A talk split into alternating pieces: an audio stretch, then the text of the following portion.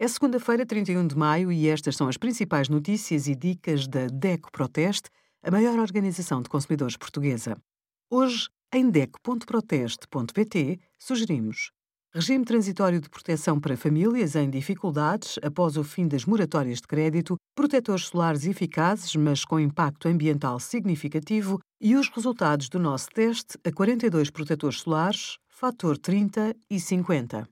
Não precisa de esperar por fevereiro para validar as faturas pendentes no portal e-fatura. Se o fizer com regularidade, evita acumular faturas e torna a tarefa mais rápida.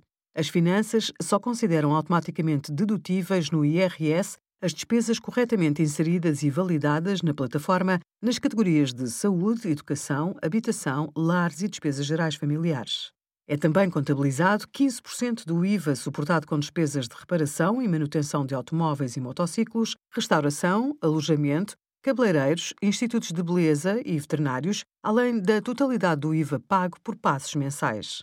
Obrigada por acompanhar a DECO Proteste a contribuir para consumidores mais informados, participativos e exigentes. Visite o nosso site em deco.proteste.pt.